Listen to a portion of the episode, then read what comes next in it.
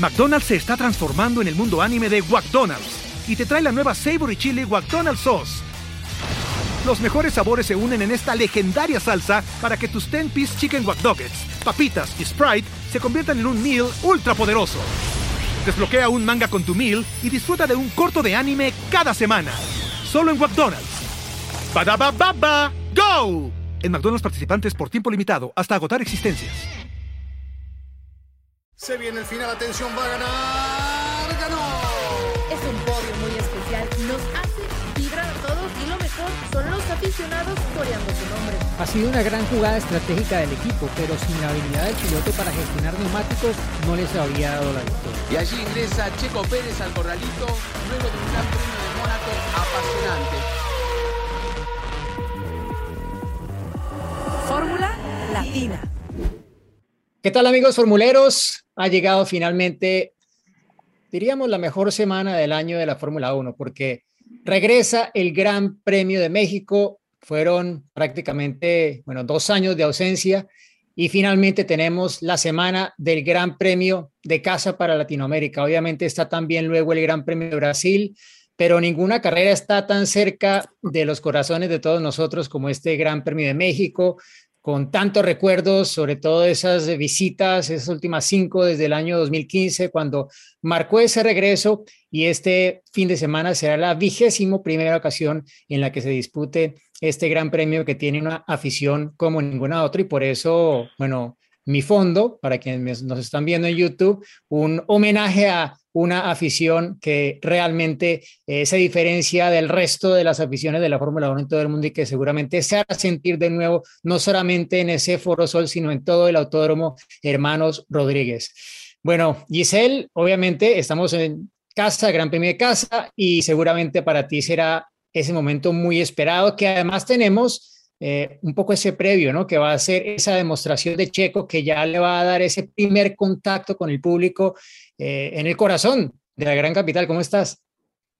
¿Cómo estás? Sí, emocionada. Diego, Juan, Cris, muchos recuerdos los que hemos tenido eh, en México y mucho trabajo que se ha hecho para poder volver. Nos platicabas el programa pasado, Rodrigo Sánchez, ¿no? Todo el esfuerzo que, se ha implementado para, para este regreso, emocionados todos en México. Estoy en el aeropuerto justo ya en camino a la Ciudad de México porque no me quiero perder ningún detalle de lo que suceda esta semana y justo empezar con ese showrun en Paseo de la Reforma. Si el de Dallas fue una locura, había alrededor de 30 mil personas.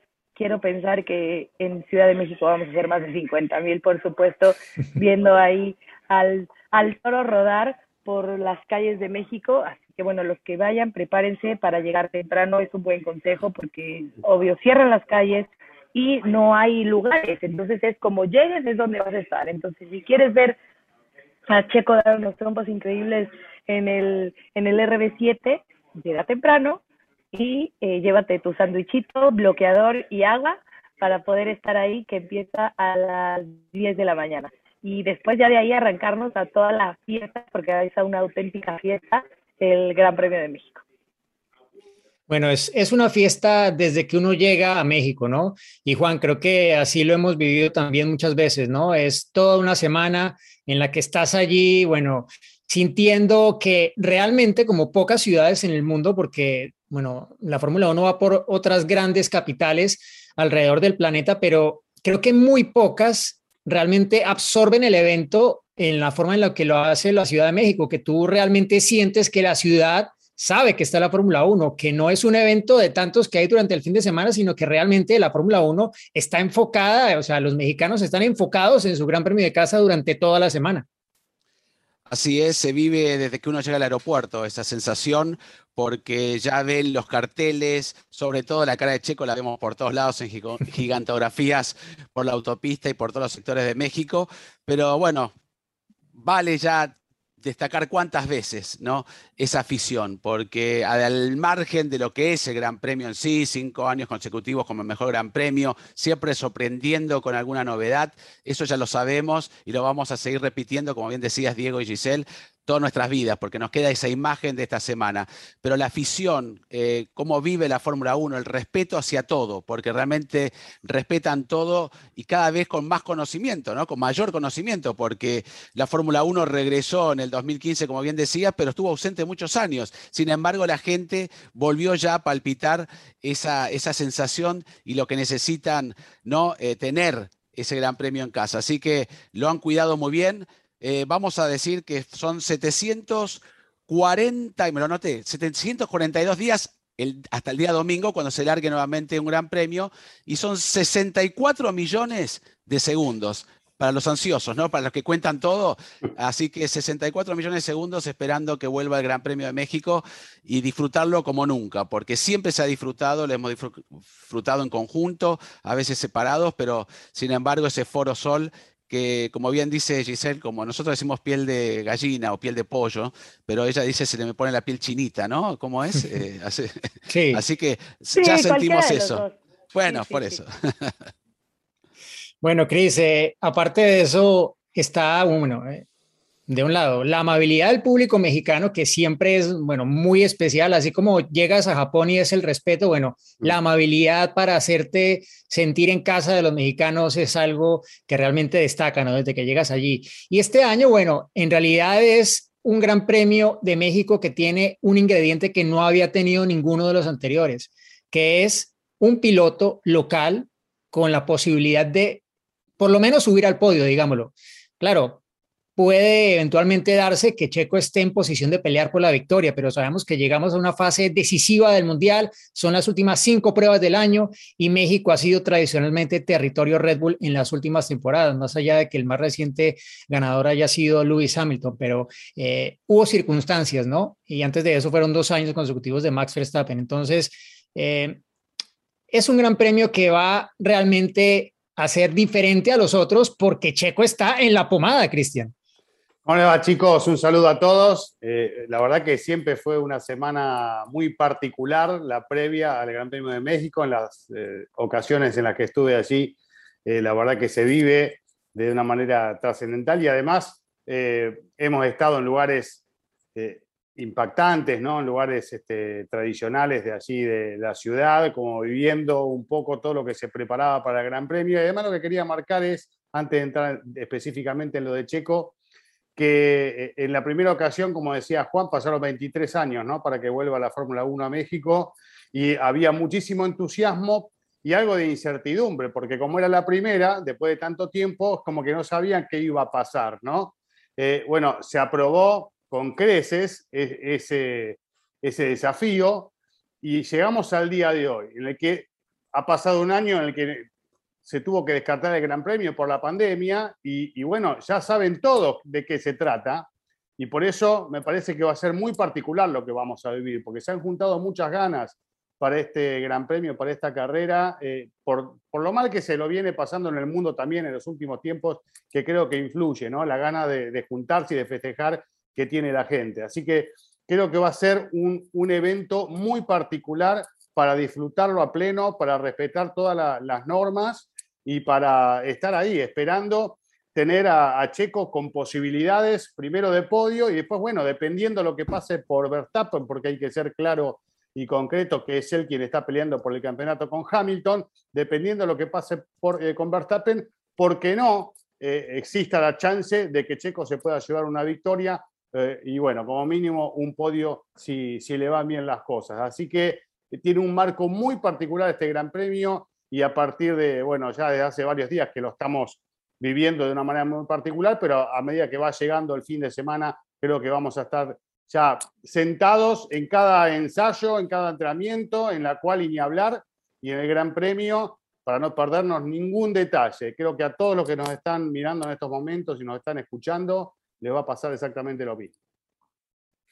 Bueno, eh, yo creo que hay que entrar con el tema checo, ¿no? Porque obviamente eh, es eh, quien va a estar, bueno, vistiendo un poco la afición, ¿no? Va a estar esa, esa tribuna verde, como ya de alguna forma lo hablamos eh, la semana pasada, y realmente pues va a ser un gran premio en el cual Checo va a sentir ese apoyo que, que tal vez ha necesitado más que nunca, ¿no? Con los momentos difíciles que ha vivido durante esa temporada, obviamente también en la anterior, porque se suman dos años en los que su carrera pasó casi de estar, bueno, completamente acabada en la Fórmula 1 o al menos con un año de pausa, a relanzarse con eh, uno de los dos mejores equipos y el que curiosamente este año está en posición de pelear el Mundial diferente a las temporadas anteriores, ¿no?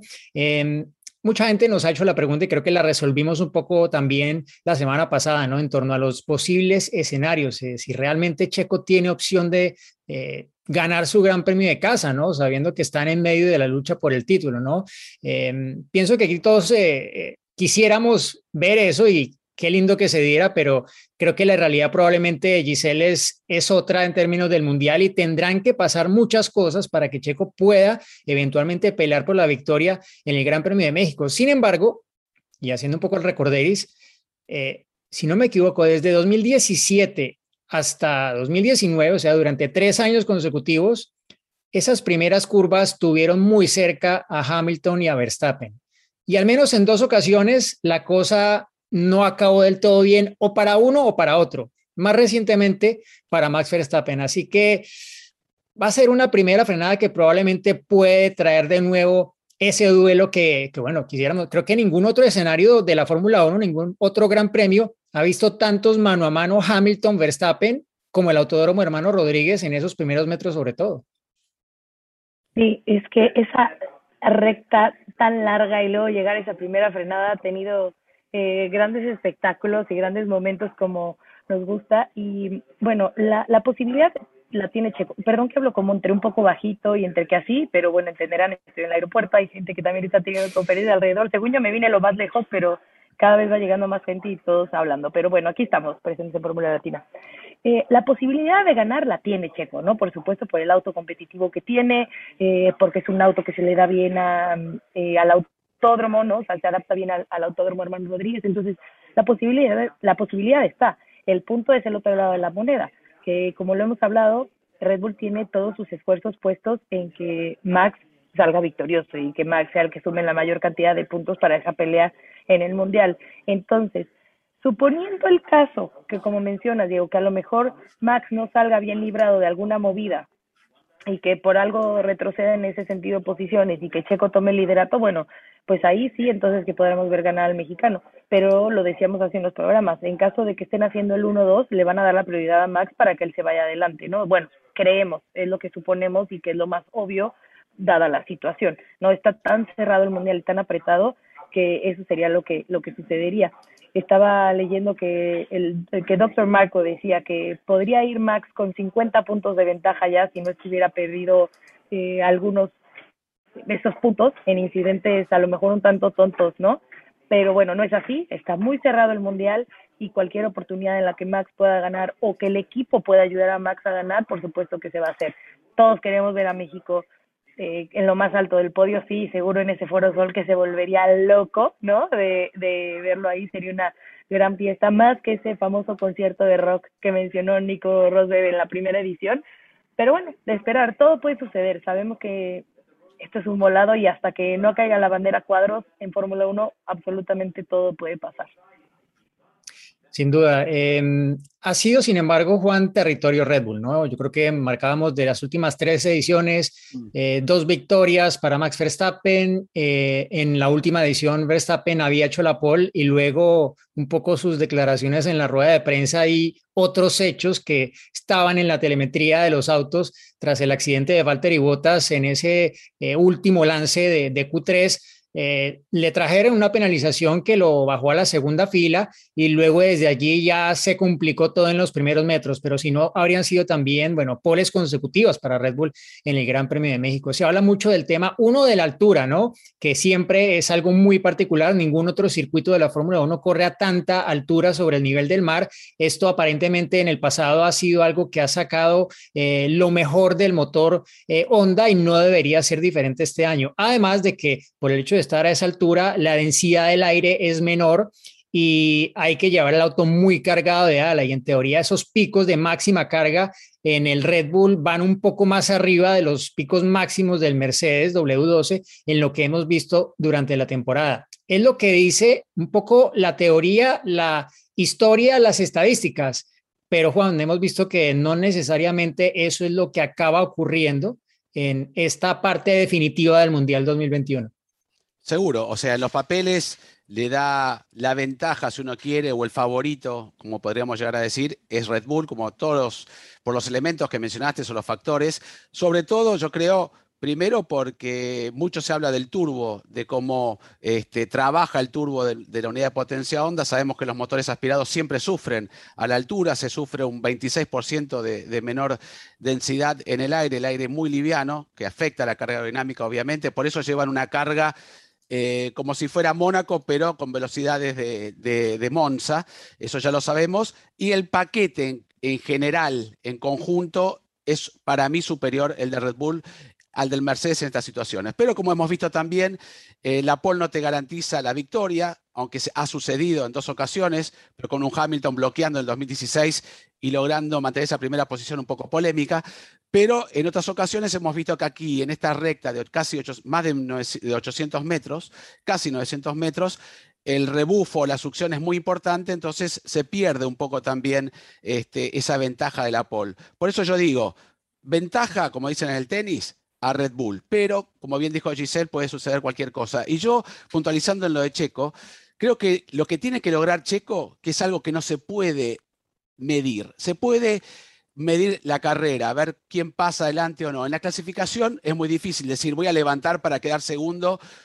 Puede tener una mala vuelta, como sucedió el otro día, ¿no? Max, eh, Checo tenía la pole provisional, tenía una mala vuelta Hamilton o Verstappen y quedaba en la pole. ¿Cómo me dice eso? Es muy difícil. Entonces, yo creo que el mejor trabajo que tiene que hacer Checo, por lo menos tratar de lolar la pole, porque allí las diferencias no se pueden eh, medir en milésimas, decir, levanta un poquito, no, levantas un poco y perdiste tal vez cinco posiciones. Yo creo que el trabajo de Checo tiene que ser allí en la pole y después ver qué sucede, ¿no? Obviamente siempre va a estar todo puesto en Max, es obvio, no es ningún secreto, lo acaban de decir ustedes y lo vamos a decir, aunque la gente diga, bueno, no es justo, sabemos cómo está el tema. Cada punto es, vale oro, eh, Marco dijo, bueno, podrían tener 50 puntos. Sí, también podría eh, Schumacher tener 20 títulos, eh, todo cambiaría, ¿no? Sí, ya pasó, eh, la cuenta de puntos no importa, eh, obviamente que sí demuestra que el paquete, como dijimos, más fuerte y el auto a vencer es el Red Bull, para mí sigue siéndolo, y tiene la superioridad, pero también hemos visto, Diego, y no, para no extenderme, que en las carreras donde Max ganó también estaba un poco condicionado Hamilton, no porque no tenía un, buen auto, sino porque estaba peleando, decidiendo el campeonato. 2017-18 se definió justamente en el autódromo y no es lo mismo encarar una carrera que te vas a consagrar campeón que una carrera que no tienes nada que perder. Los riesgos son distintos, hubo riesgos, se tocaron y pasaron muchas cosas. De hecho, en el 2019 Hamilton queda quinto y gana la carrera. Como bien mencionaste, problema con, con Max Verstappen en la pole, pero también se toca con Valtteri Bottas en el Foro Sol, después tuvo otro, otro incidente, finalmente no tuvo el rendimiento que podría haber tenido el Red Bull allí en el Autódromo Rodríguez. Por eso digo, hay que esperar, hermanos Rodríguez, perdón, hay que esperar porque en esta etapa del campeonato hay tanta presión y tensión que los detalles son muy importantes y por eso no hay que decir, bueno, sí, larga en Paul Max gana la carrera como todos podríamos en papel, ¿no? Hoy me dicen apostá un millón de dólares y yo pongo Max Max, olvídense, pero podría perder toda la plata.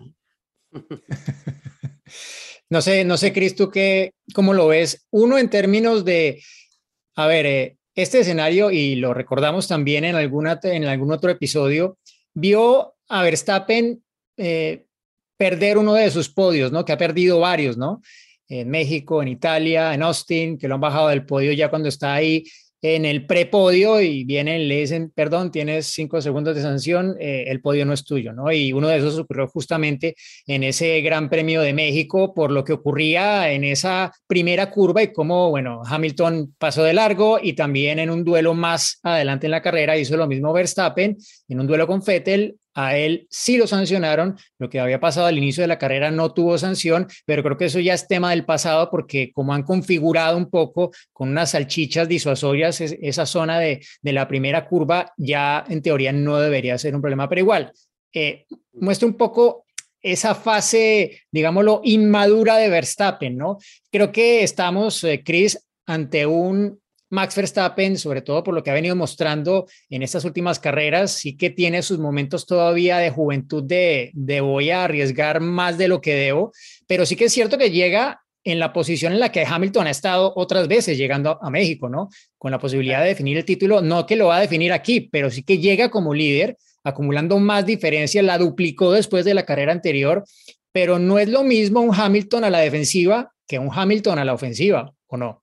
Sí, sí, absolutamente. Eh, pero lo que creo que hay que destacar acá, porque es algo que venimos hablando, incluso lo he charlado eh, acá con algunos colegas y demás, es eh, cómo se está notando en determinadas circunstancias la personalidad de Max Verstappen, cómo sabe manejar la, presión y las distintas situaciones que le toca vivir de otra manera. ¿no? Hemos visto momentos de definiciones de campeonato donde los pilotos uno notaba, percibía desde afuera que como decimos acá, le entraban las balas, ¿no? Como que se, se percibían los nervios, eh, como que realmente se sentía afectado por la presión, por la lucha incluso contra Hamilton, por todo lo que lo rodeaba. Y, yo siento que a Verstappen no le está pasando tanto eso, que está sabiendo manejar esta situación y que eso también lo traslada a la pista y es uno de los elementos claves a la hora de definir un campeonato. Es un chico joven pero que cuenta con mucha experiencia en cuanto a definiciones de campeonatos, en cuanto a rivalidades,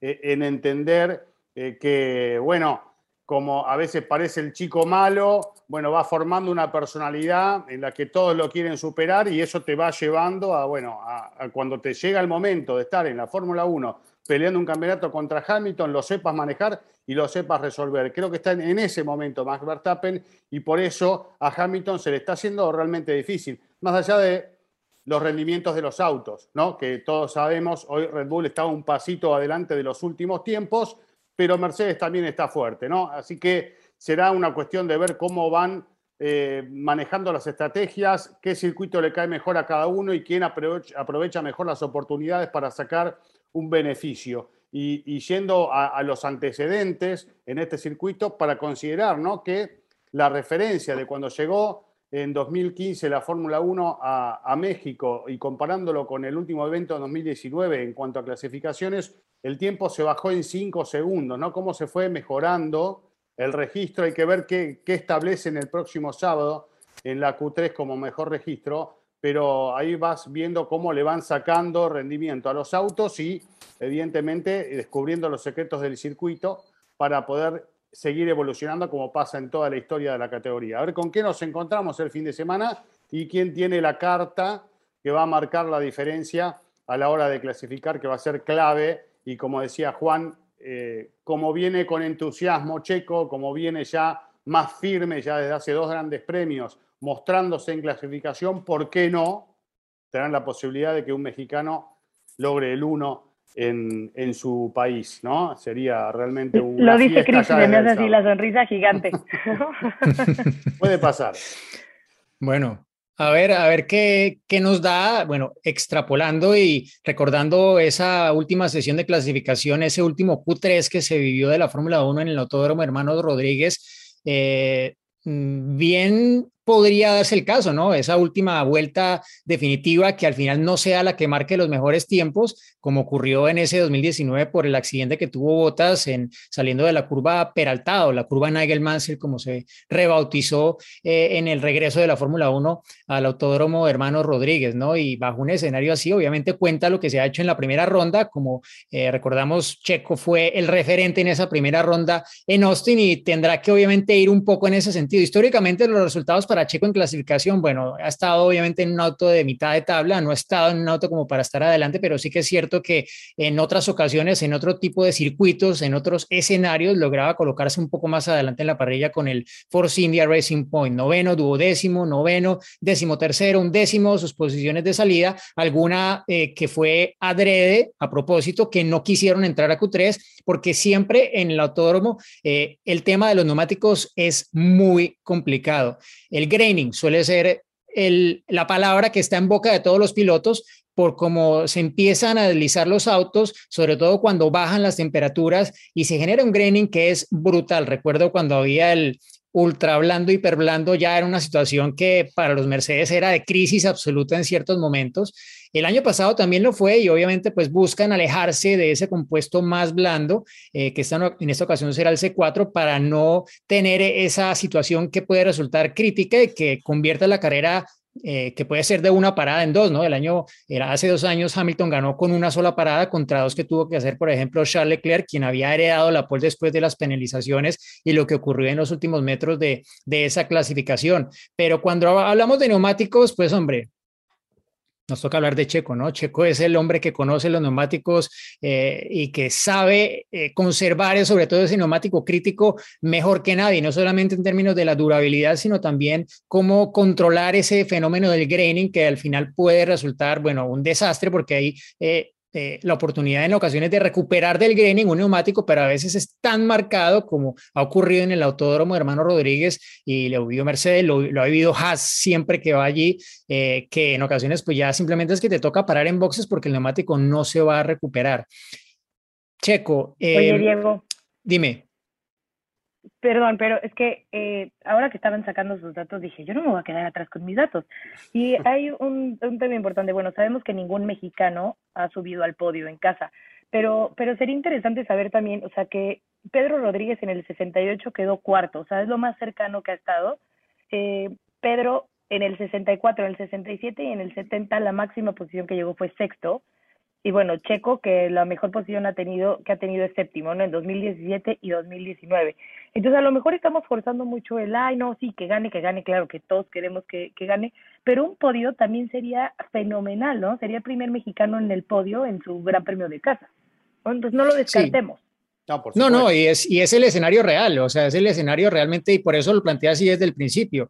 Es, este año tiene la opción de acabar en el podio un piloto mexicano, ¿no? Y es, es una opción real, no es, no es una opción optimista, es una opción real porque tiene uno de los dos mejores autos, si no el auto favorito eh, para este fin de semana, ¿no? Con lo cual es una opción clara y, por supuesto, yo creo que hay que verlo, y creo que esto lo, lo mencioné hace ya varias semanas, hay que ver lo que consiga Checo como un logro más allá de que no sea una victoria con el nombre Sergio Checo Pérez. Si es una victoria para Max Verstappen que contó con el apoyo de, Checo, como ocurrió, por ejemplo, en el pasado Gran Premio, que influenciaron la estrategia de Lewis Hamilton, o como ocurrió antes de eso en Turquía, cuando defendió la posición contra Hamilton. Todo ese tipo de acciones de Checo en estas últimas cinco carreras sea México, sea Brasil, sea la que sea, van a ser como un triunfo para él y para el equipo y creo que así es como hay que verlo, ¿no? Igual Checo ya sabe qué es lo que tiene que hacer para ganar el fin de semana, ¿no?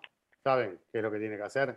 ¿Qué tiene? ¿Qué tiene que hacer? Decinos. Tiene que hablar con Fórmula Latina, si las dos veces que habló. Ah, bueno. Ah, claro, claro, claro, claro. Bueno, por ahí estaré, estaré platicando yo con él y Juan también. Esperemos que esas buenas vibras ahí ayuden, ayuden en el previo. Pero sí, lo que mencionaba, digo, también de la gestión de neumáticos es, es importante y en un autódromo como, como el hermano Rodríguez también, ¿no? Puede ser un factor importante para, para Checo. Sí, puede ser en una carrera bastante estratégica, Juan, como lo fue el pasado Gran Premio en Austin. Sí, además yo me quedo también cuando hablaron tanto vos con Chris sobre lo que sería el, la madurez de Max Verstappen. Lo demostró el otro día en la largada en Austin, cuando, bueno, lo lleva a lo máximo que puede, le deja el espacio necesario a Lewis Hamilton y Hamilton arriesga todo, ¿no? Porque podrían haber ido al toque en otra situación. Max este, corriendo el riesgo también de abrirse mucho, había unas bananas disuasorias ahí, unos elementos disuasorios. Sin embargo, él evita el contacto. Yo creo que ahí está hablando un poco la madurez. No quieren repetir el Monza. Hoy por hoy, no sé si le juega a favor, por más que tenga esos 12 puntos de ventaja, porque todavía faltan muchos puntos, más de 130 y pico de puntos en juego. Entonces, estos incidentes a veces no quedan los dos autos afuera, ¿no? Como sucedió en Silverstone. Puede quedar uno solo. Y es arriesgar demasiado. Por eso yo creo que en esta etapa Max está siendo inteligente. Pero esa curva 1 nos lleva a pensar otra vez en una situación similar. Y sobre todo cuando se emparejan, hemos visto cuatro autos o cinco autos prácticamente a la par eh, en esa larga recta. Entonces, ahí va a estar la clave, ¿no? Tanto de Checo, que es muy inteligente, como de Max, saber hasta dónde arriesgar, hasta dónde tener que exponer esa cantidad de puntos. Y Hamilton no está exento de eso, porque sabe que si queda fuera, más los 12 puntos que lleva de diferencia, ya quedaría un poco sentenciado el Mundial, aunque todo puede pasar. Entonces, yo creo que en ese aspecto vamos a ver una carrera que tal vez se pueden arriesgar otros que no tienen tanto en juego. Y ahí puede aparecer un Valtteri Bottas, pueden aparecer la Ferrari, están lejos en ritmo de carrera y demás, pero a una vuelta pueden llegar a entorpecer un poco el panorama y sería lindo que aparezca un tercero en discordia, porque siempre hablamos de Red Bull Mercedes y a mí me gustaría. Este, sabemos que eh, McLaren, que no tiene la filosofía de bajo rake que tiene este, Mercedes, puede llegar a andar bien, como lo, demostró en Monza. Podrían estar bien con una unidad de potencia Mercedes que también está bastante fresca. Entonces tendríamos que ver que hay un juego, además, entre McLaren y Ferrari, ¿no? Ellos quieren arriesgar también.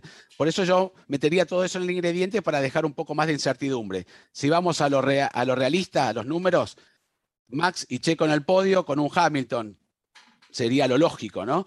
Pero no nos olvidemos de Valtteri, de Shark, que ha ido rápido allí, pese a que le dio la pole, como bien dijiste, Diego, pero son circuitos que traen sus complicaciones. Hay situaciones de roces, hemos visto muchísimos años, todos los pilotos prácticamente no estuvieron exentos de tener algún problema, ¿no?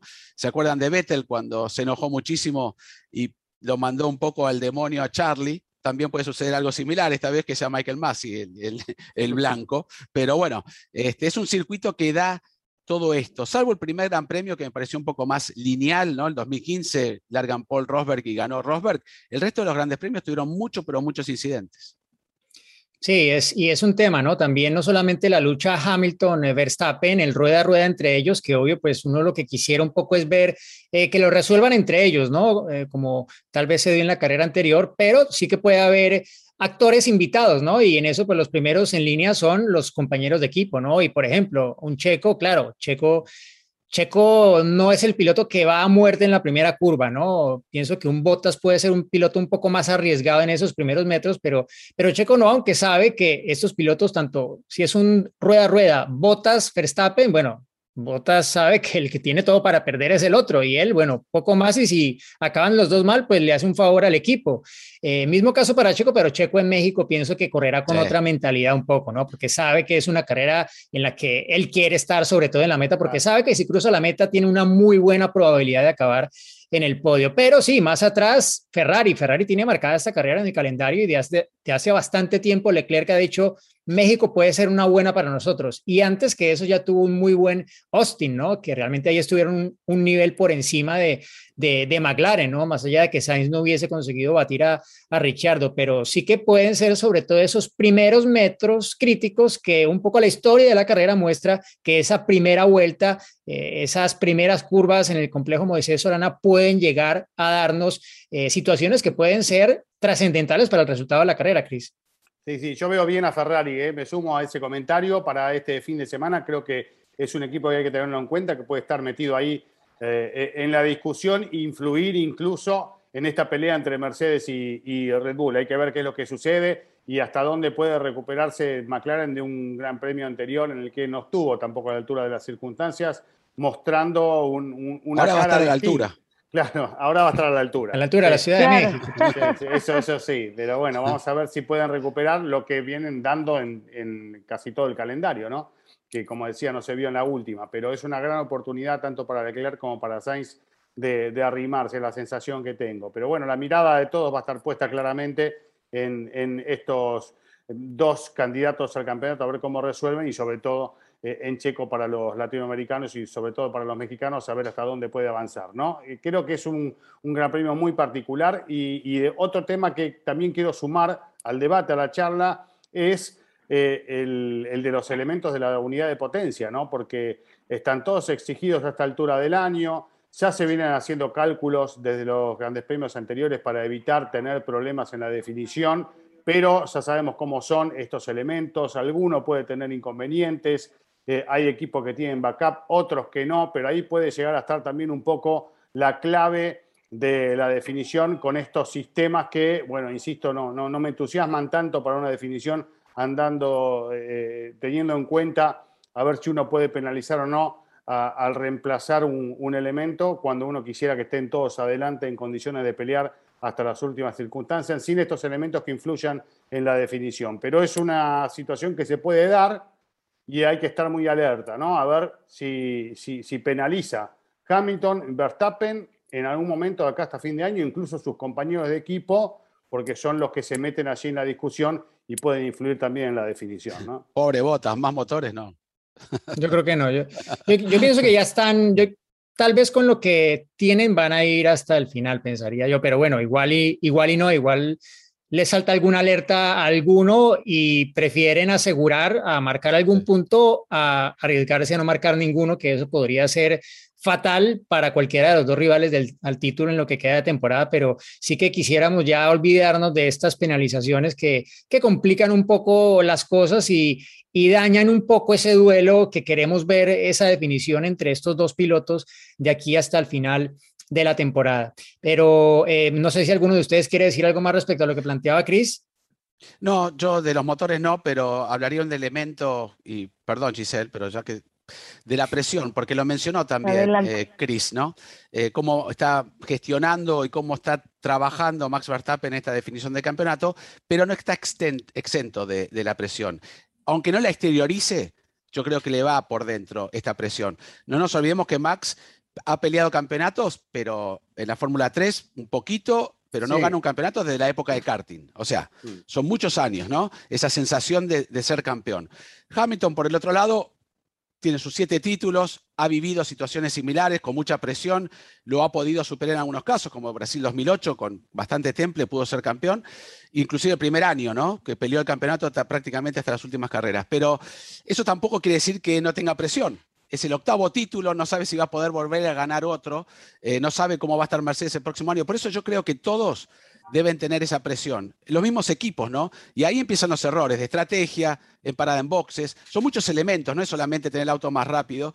Y por eso yo digo, la presión sumado a un error puede ser uno de los que puedan llegar a definir estas carreras en estos equipos, ¿no? Me refiero a Max y, este, y, Luis. Ahora, ¿quién la gestiona mejor? Tal vez sea Max, como bien dijiste, ¿no?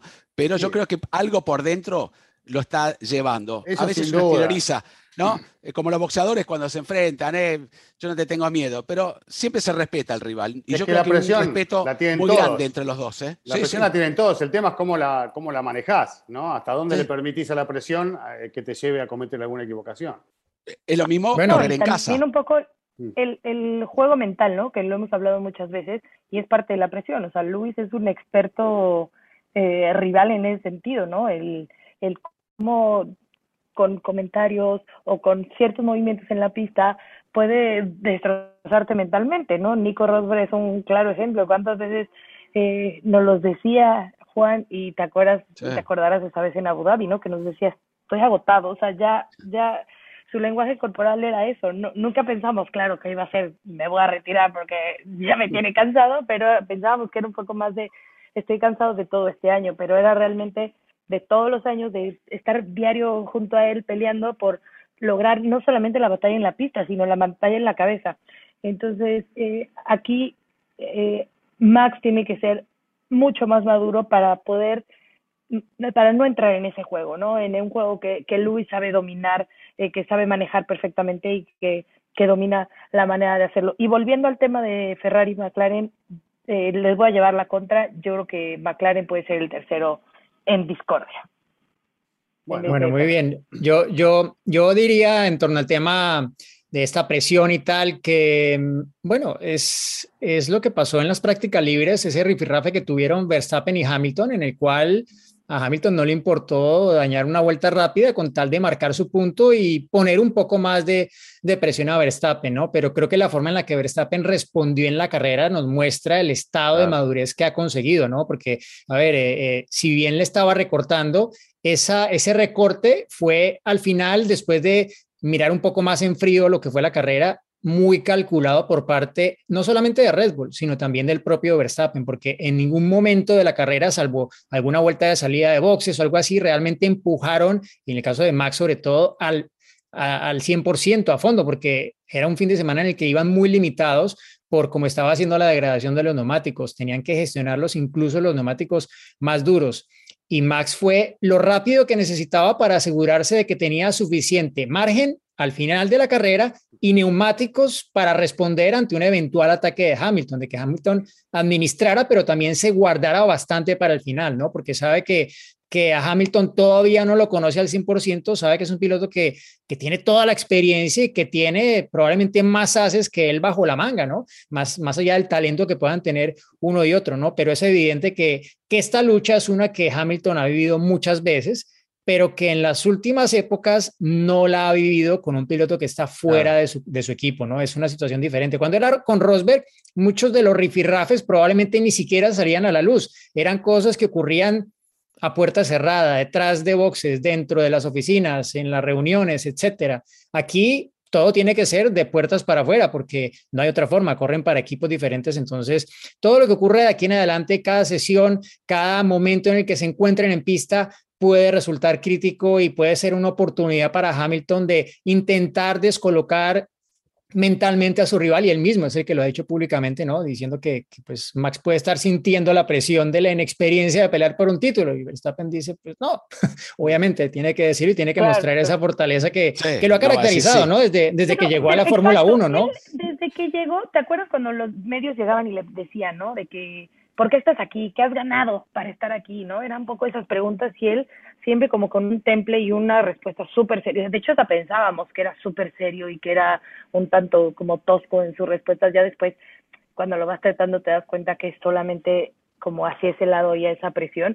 Eh, que es súper simpático y que sí tiene su corazoncito, pero frente a la, a la prensa siempre fue así. Bueno, súper simpático. Por eso, por esa presión que, que, que le ejercía, ¿no? De, qué has ganado, qué has hecho para merecerte este lugar, ¿no? Un poco también ese juego de las sillas, de, de, de, sacar a, a, Bernier, pero de subir a Kvyat, pero de Carlos Sainz, de su pareja, o sea, como, eh, bueno, no, normal, Red Bull, ¿no? Sabemos cómo, cómo se maneja un poco esa, esa situación y que no, no nos sorprende, pero sí, se, sí, sí estuvo enfrentando bastante presión de, de los medios, sobre todo en su primer año. Entonces creo que eh, sabrá manejarla. A mí me parece que Max puede ser, o sea, si hay un piloto que creo que va a saber manejar esa presión de Luis, va a ser, va a ser Max, ¿no? A diferencia de, de otros que ya hemos visto que la han sufrido. Bueno, no, no, hemos llegado, yo creo, al momento de la máxima presión. Creo que ese todavía está por, Falta. por venir. Y ahí es donde, sí, donde sí. veremos realmente de, de, qué está hecho y a qué nivel ha logrado sí. madurar y, y fortalecer esa cabeza en todo sentido eh, Max Verstappen. Pero creo que es momento, chicos, de, de pasar a las preguntas, porque tenemos algunas eh, que están bien interesantes y a Giselle se le va el avión y no queremos que sí, no llegue justo a México. escuché ahorita ahí un, una turbina y dije, ¿me, me dejan? No. Vamos, preguntas, preguntas. Pero bueno, Giselle Vamos. embarca por la puerta de adelante con con esta claro. forma roja. Oh, la van a esperar. Sí, claro, la van a esperar. Sí. El piloto, el piloto. Claro. Dijeron, ay, el que viaja con todo el mundo. Bienvenida, el piloto está mirando, porque está ahí cerca de la manga, está mirando. Cuando termina Fórmula Latina, Giselle le hace así y llaman a embarcar. Así que sigamos. bueno, vamos con la primera pregunta. Okay. Hola, soy Diego, de la hermosa ciudad de Cajamarca, Perú. Saludos a todos mis amigos formuleros, en especial a Juan Fosaroli, Giselle Zarur, Diego Mejía, El Tocayo y Cristian González Rocco. Mi pregunta es la siguiente. ¿Por qué los autos de Fórmula 1 tienen en sus chasis la letra N y E con un círculo? Muchas gracias y un saludo muy grande desde Cajamarca, Perú. Hola Diego, ¿cómo estás? Gracias por tu pregunta. Esperemos que seas bueno ahí en el simulador. Te vamos a mandar a Juan a que te haga la competencia. Y bueno, la N que vemos justamente eh, pues la zona de la nariz o en el morro de los autos es para activar el neutral. Sobre todo cuando, por ejemplo, se salen de pista o hay un incidente y que necesitan poner eh, los marshals, el auto en neutral para poderlo mover, es una forma de, de poderlo de poderlo activar. ¿no? Entonces, por eso vemos ese circulito con una N, sobre todo en las tomas aéreas, es donde, donde lo pueden ver los que no sepan de qué N se está hablando. Muy bien. Gracias, Diego, por tu pregunta. Vamos por la siguiente. Hola, soy Gustavo, un colombiano viviendo en Ecuador. Eh, mi pregunta es relacionada con el DRS. Eh, ¿Cómo se activa? ¿Lo activan los pilotos? ¿Lo activa alguien desde los pits? ¿Se activa automáticamente? Muchos saludos y gracias por el programa.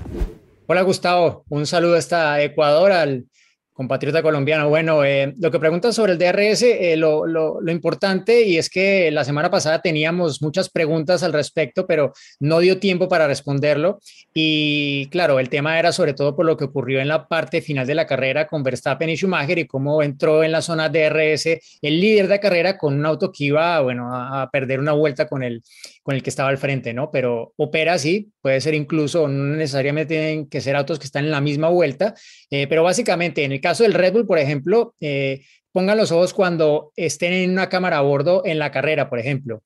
Eh, se enciende una luz o un LED blanco en la esquina superior izquierda del volante, eh, más hacia la parte interna.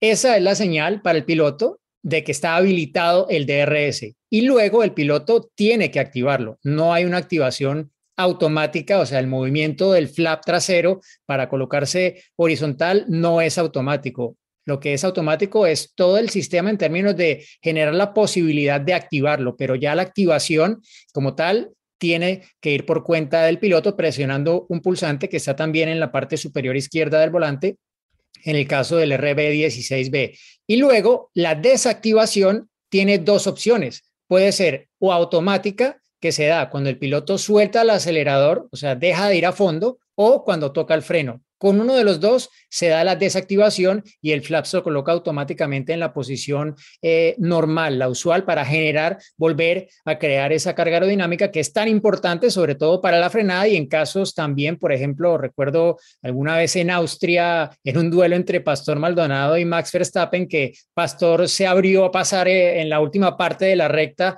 llegando a la curva número uno a, a Verstappen y fue un poco brusca la maniobra, llevaba el DRS eh, abierto y bueno, casi que acaba por perder el, control del auto, ¿no? Entonces es importante que esté cerrado eh, a la hora de hacer ese tipo de, maniobras, ¿no? Entonces es un poco como cómo funciona y en el caso específico del Red Bull para que estén pendientes en las eh, cámaras a bordo de cómo lo, lo operan los pilotos durante la carrera.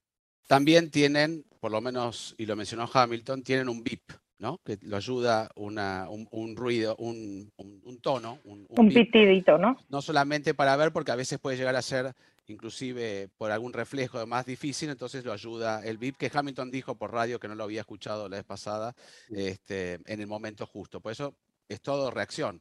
Y lo otro que me mencionaba, digo, que está bueno, es como el, el, control de crucero del auto, ¿no? Cuando uno viene con el control crucero, tiene que levantar el acelerador o, o apretar el freno y se desactiva. Me hizo acordar a eso, nada más. Nada que ver. Pero...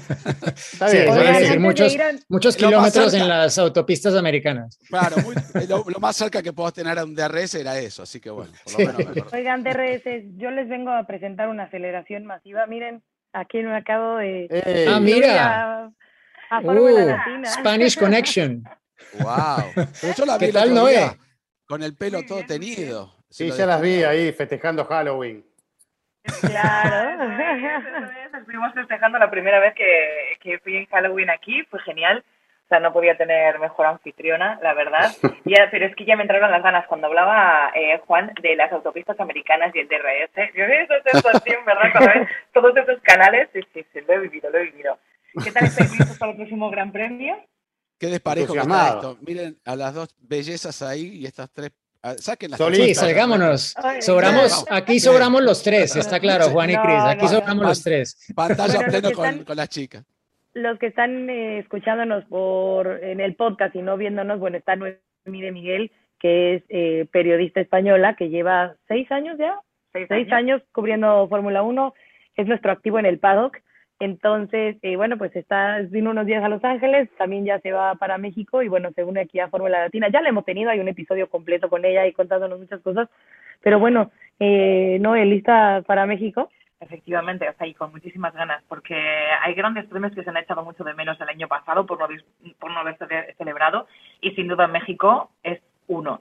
Así que con ganas y sobre todo con, a ver, yo en seis años, me vais a perdonar, pero jamás he estado tan cansada, pero en positivo. Está siendo intenso, la gran incertidumbre que hay, no sabemos qué va a suceder.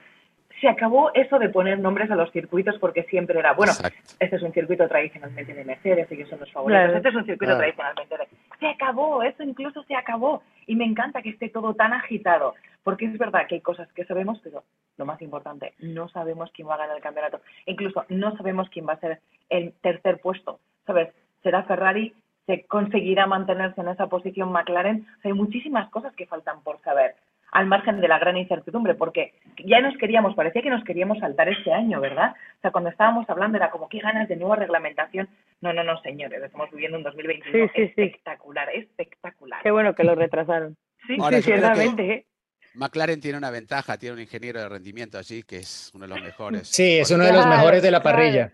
Con eso ya, ya aseguran el tercer campeonato es español, me parece, ¿no, Juan? es español. Es, español, sí. Amante, amante, amante, de la margarita, de margaritas. Eh, una, yo quiero mencionar algo que dijo eh, Noemí, pero ahora realmente yendo a vos. Dijiste cansancio, pero es real, porque ahora Noemí viene de la carrera de los Estados Unidos, se quedó allí, obviamente no trabajando, pero es, es está fuera de casa. No trabajó, trabajando desde Hizo más trabajo. Eh, bueno, trabajando, está bien, pero bueno, seguro, trabajando. Luego va, va a México, Brasil, Qatar. No hay descanso, va a ser abrumador, y no solamente para la gente que está detrás de cámara y todos, sino para eh, los equipos. Yo creo que es tan intenso en todos los aspectos este campeonato. Estamos viviendo algo, creo, inédito. ¿eh? Y para ella, después de un año con dos españoles en la Fórmula 1, ¿no? Oh. Efectivamente, claro. que eh, para eso tengo información de los propios equipos, o sea, porque yo me he quedado aquí efectivamente para ahorrarme tener que volar a España para en, apenas unos días volver a venir hacia México y así teniendo afortunadamente a Giselle, pues yo me podía quedar en su casa y trabajar desde aquí, hacer lo mismo que hubiese hecho desde Madrid, pero evitándome ese trasvase, saber si cruzar el Atlántico doblemente en menos de una semana. Eh, pero hay gente y personas de los equipos, los mecánicos, ingenieros, o sea, de hecho, mecánico eh, Red Bull diciéndome, Noemi, tengo una doble sensación de, por un lado, estamos viviendo algo súper importante, podemos ser campeones del mundo, es algo que siempre he querido, ¿sabes? Estamos peleando y vamos a dar el máximo por eso, pero a la vez está siendo tan intenso que estamos destrozados y llegas a enfrentar una, como estas cinco semanas, que son cuatro grandes premios, en cinco semanas diciendo, Dios mío, que pasen cuanto antes, porque están exhaustos, exhaustos. Y también al margen, o sea, yo siempre soy muy de factor humano. Ahora que dicen todo lo que cambió con el sistema de pit stop, que obviamente es todo mucho más manual, ya, sabes, eh, eh, se igualan bastante las fuerzas y estamos viendo más errores, también creo que es por eso, porque el equipo, los chicos están cansados y no es lo mismo, no prestas la misma atención.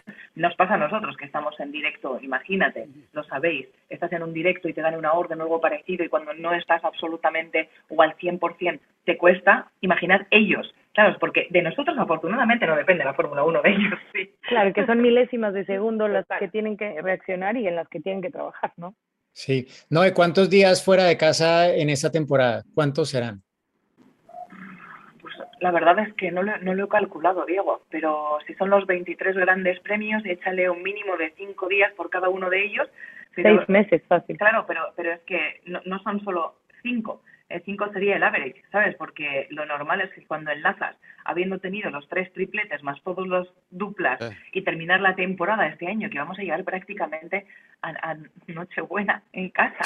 Es que es así, termina la temporada justo para Navidad yo, viendo el calendario de la próxima temporada es, más llevable, más llevable. A pesar de, meter ese gran premio extra, yo creo que va a ser más sencillo. ¿Cuál es tu podio para México? Mi podio. Vamos a poner a Checo. ¿Que gana Checo? No. Ah, ok, ok. Que Carlos, primera victoria. Mírala, mírala, mírala, ella ya no quiere cambiar todo. No, no, hablábamos, no, no, no, hablábamos, hablábamos de que Ferrari podía ser un, lo que el autódromo hermano de podría ser beneficioso para, para Ferrari. A ver, sueña. Voy a soñar con Carlos, que está en el okay. un podio con Carlos, primera victoria, Fernando, le ponemos segundo, así como que vamos. Bueno, te lo, te lo dejo. Y, cerramos este podcast con, con, la, con la bandera de España, entonces. Sí, no, si quieres, ¿sí? Claro, podio, podio en español. Claro, podio español más eh, el mexicano. Oigan, eh, aprovechando que está, no, escuchamos otra pregunta y a ver si nos ayuda ella también a responderla. A ver, vamos con ella. Hola Gis, hola Juan, hola Diego, hola Cris. Soy Alex de Cancún y me pregunto la siguiente. ¿Qué es lo que el ingeniero le puede decir al piloto en la carrera por la radio y qué es lo que no le puede decir? Muchas gracias, saludos. Hola Alex, bueno pues nuestra invitada, eh, mira qué suerte tienes que nuestra invitada te va a responder. Eh. Alex, pues encantada. Mira, en realidad lo más importante casi que lo que le puede decir es lo que no le puede decir. O sea, en lo que es esa primera vuelta de vuelta de, o sea, para lo que es arrancar y primera vuelta no se puede dar ningún tipo de instrucción. O sea, no pueden enseñarle o guiarle en absolutamente nada a la hora de um, arranca la carrera y a partir de ahí le puede decir de todo. Lo O sea, de todo. Siempre utilizan estas Cantar, claves. no Sí, sí, cantar. eso, efectivamente. Hasta que el piloto piloto es el que a veces pide, "No, por favor, no me habléis más", ¿no? Claro. Los momentos de tensión en los que el ingeniero habla de Déjame solo, ¿no? Sí, pero- No me molestes, déjame Sí. solo. Y luego cuando hablan en clave, ¿no? Y el plan A, plan B, plan C, Claro. pasamos, volvemos al plan B. No, no, mantengámonos aquí. tal. Los neumáticos Pero a están mí me destruidos. apasionantes esas conversaciones, ¿eh? Los neumáticos Claro, los no neumáticos una vuelta destruidos, no más, más. vuelta y los rápida. neumáticos perfectos. Ajá, Sí, exacto. Bono, my tires are dead. Fastest lap. Sí, sí. Fastest lap, claro, claro. Sí, sí. Y hay que reconocer que el rey de las Team Radios es Kimi Raikkonen. No hay, Claro, creo se que le en, ve en los top, extrañar. en los top 10 debe haber 8 de Kimi, el resto son nada, ¿o no? De acuerdo. Sí, sí, sí. Se le va a extrañar en eso a, a Kimi. Buah, Bueno, chicos, hora de la anécdota. Hora de la anécdota porque te va a dejar el avión, las va a dejar el avión, chicas. Sí, sí, sí. Bueno, eh, ¿vas? ¿En ¿No? Bienvenida al anecdotario. El Gran Premio de. México. A ver. Bueno, tengo una que es eh, muy mexicana, A ver. súper mexicana. Eh, tuve en 2019 bastante accidentado en el circuito. Eh, yo sufro mucho a la hora de cambiar de temperatura y recordáis que, y sucede en muchos otros paddock, paddock a la sombra, una temperatura 4 o 5 grados inferior a la de el pit lane, sol. sol. Entonces andamos siempre pasando de un sitio a otro. A mí me afecta muchísimo a la voz y perdí la voz directamente. Ah, me Oh. acuerdo, Sí, acuerdo, perdí la sí, voz. sí, Me acuerdo. no podía hablar. No podía hablar. No podía una hablar. broma. O sea, Sí, te lo sí, sí. juro. Cada vez que yo iba al PEN o hacía una entrevista, todos los pilotos, y es que además me lo hizo Checo en directo. Ay, Noemí, qué bien te está sentando el tequila. Y yo, "Ah". Van a pensar, digo, porque digo, si fuese realmente porque estoy de fiesta aquí todo el día, pues válgame, me lo gané, ¿sabes? Pero que no es así. Y yo sufriendo, no salía, con medicamentos. Recordad que además recurría a Rodrigo del circuito para el, el director de marketing del Gran Premio para que su tío me pinchase para recuperar la voz, buscando medicinas. Lo mal que le estaba pasando, y recuerdo eso, que estaba ahí Robert Kubica y Checo Pérez y todos los pilotos. ¡Ey, qué bien te está sentando México! ¡Qué bien te Claro. estás pasando! El tequila, el tequila vale todo. Hola, ¿qué tal? ¿Cómo No estás? de nadie, es todo mentira. Porque si al menos fuese verdad, ojalá fuese verdad, que estoy todo el día de fiesta. Mira cómo se ve que es española, que, que los mexicanos estarían orgullosos de decir, sí, sí, sí, el tequila, el tequila. Claro. No, no, de que no, no, no, no. ¿Cómo se llama, Gis? ¿La ruta del Claro, tequila? ¿Es la ruta del tequila se llama? Bueno, hay, hay un, hay un, en Guadalajara, en Jalisco. Guadalajara, ¿no? sí. Bueno, cercano a esta, justamente la tierra del tequila, o sea, de donde Ahí viene. la tierra de Checo. tequila. Y hay, bueno, o sea, Ch- Checo es de Guadalajara, pero, pero sí, justo ahí, digo, de, de Jalisco. Pero justo en Guadalajara está Tequila, Claro. y en Tequila es como justo de donde viene, de donde viene el, el tequila y hay una ruta que te llevan incluso en tren y no la he hecho, bueno, por hacerla lo confieso, no he podido ir, pero dicen que es increíble y que obviamente sales borrachísimo de la cantidad de tequila de entre pruebita y pruebita. ¿Puedo contar una anécdota, la mejor anécdota que viví en México? A ver, Y la vivimos prácticamente todos juntos. Bueno, no estaba Chris. medio paddock la boda vivió. de Giselle. Tu casamiento, tu Ah, casamiento. Ah, eh. sí, esa es la mejor. Bueno, no, la pero, pero ya que, ya que la mencionas, bueno, yo pensé que ibas a dar la otra, Juan, que es la que, eh, así como eh, le pasa a Noé con la voz, eh, algunos somos un poco más delicados de, de ahí De abajo del estómago en México y medio paddock, medio paddock vivió la venganza de Montezuma, sí. Ay, ay, ay. Y a, a- a mí me tocó, por lo menos, sí. Estuvo, estuvo muy fuerte.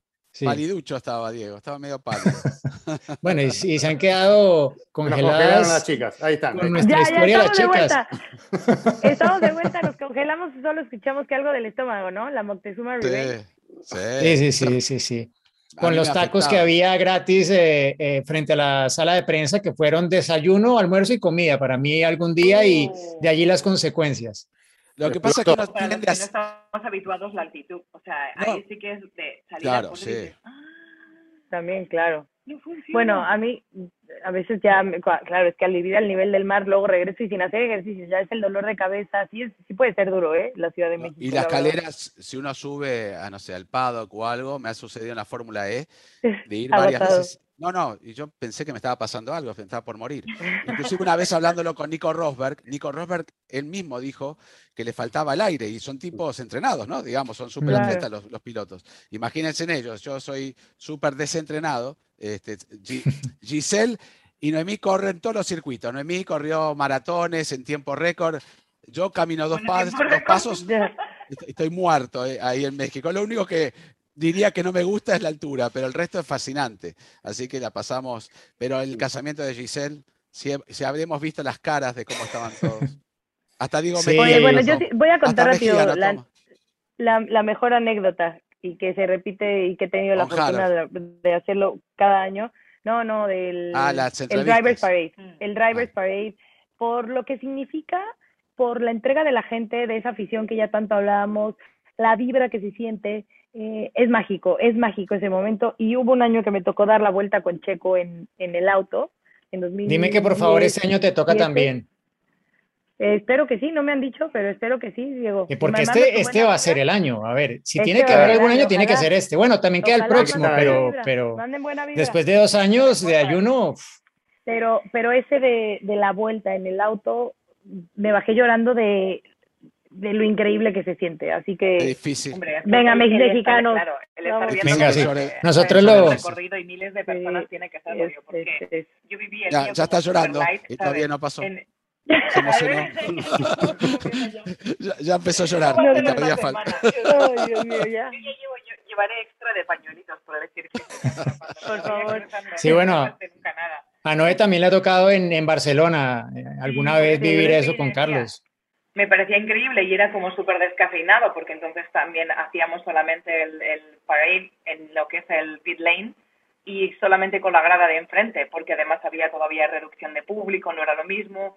Así que yo por lo menos me alegro de que alguien así de mi entorno ¿sabes? pueda vivir eso y, y hayáis tenido momentos así con vuestra afición. Ya Juan, eh, que vuelva la Fórmula 1 a Argentina. Yo te Uy, qué bueno. Eso también, estaría que bueno, bueno, pero falta, hace falta el piloto argentino también. ¿ah? Hay, alguno ahí que viene intentándolo, pero Sí, estaría, eh, estaría bueno. ¿no? Sí, bueno, pero hay que- que, Bueno, hay, hay que apoyarlo, hay que apoyarlo, bueno. Está Y con, bueno, con que, Juan, que vuelva a Vietnam a la Fórmula quiero, 1. Valentín.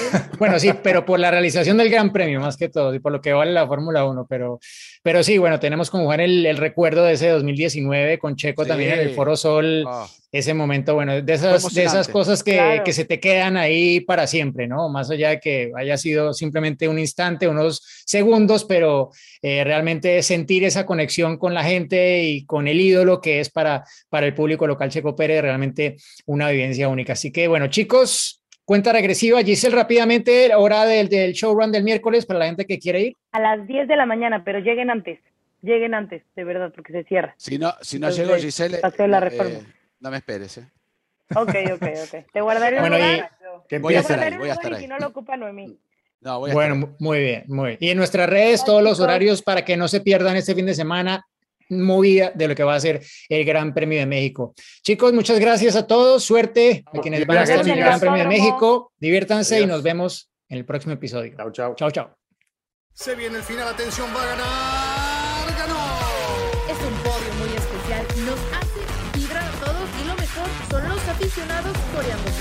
Ha sido una gran jugada estratégica del equipo, pero sin la habilidad del piloto para gestionar neumáticos no les habría dado la victoria. Y allí ingresa Checo Pérez al corralito luego de un gran premio de Mónaco apasionante. Fórmula Latina. Every fan knows the right player in the right position can be a game changer. Put LifeLock between your identity and identity thieves to monitor and alert you to threats you could miss. Plus, with a US-based restoration specialist on your team, you won't have to face drained accounts, fraudulent loans, or other losses from identity theft alone. All backed by the LifeLock Million Dollar Protection Package. Change the game on identity theft. Save up to 25% your first year at LifeLock.com slash aware. With the Lucky Land slots, you can get lucky just about anywhere. This is your captain speaking. Uh, we've got clear runway and the weather's fine, but we're just going to circle up here a while and uh, get lucky. No, no, nothing like that. It's just these cash prizes add up quick. So I suggest you sit back, keep your tray table upright, and start getting lucky. Play for free at LuckyLandSlots.com. Are you feeling lucky? No purchase necessary. Void where prohibited by law. 18 plus terms and conditions apply. See website for details.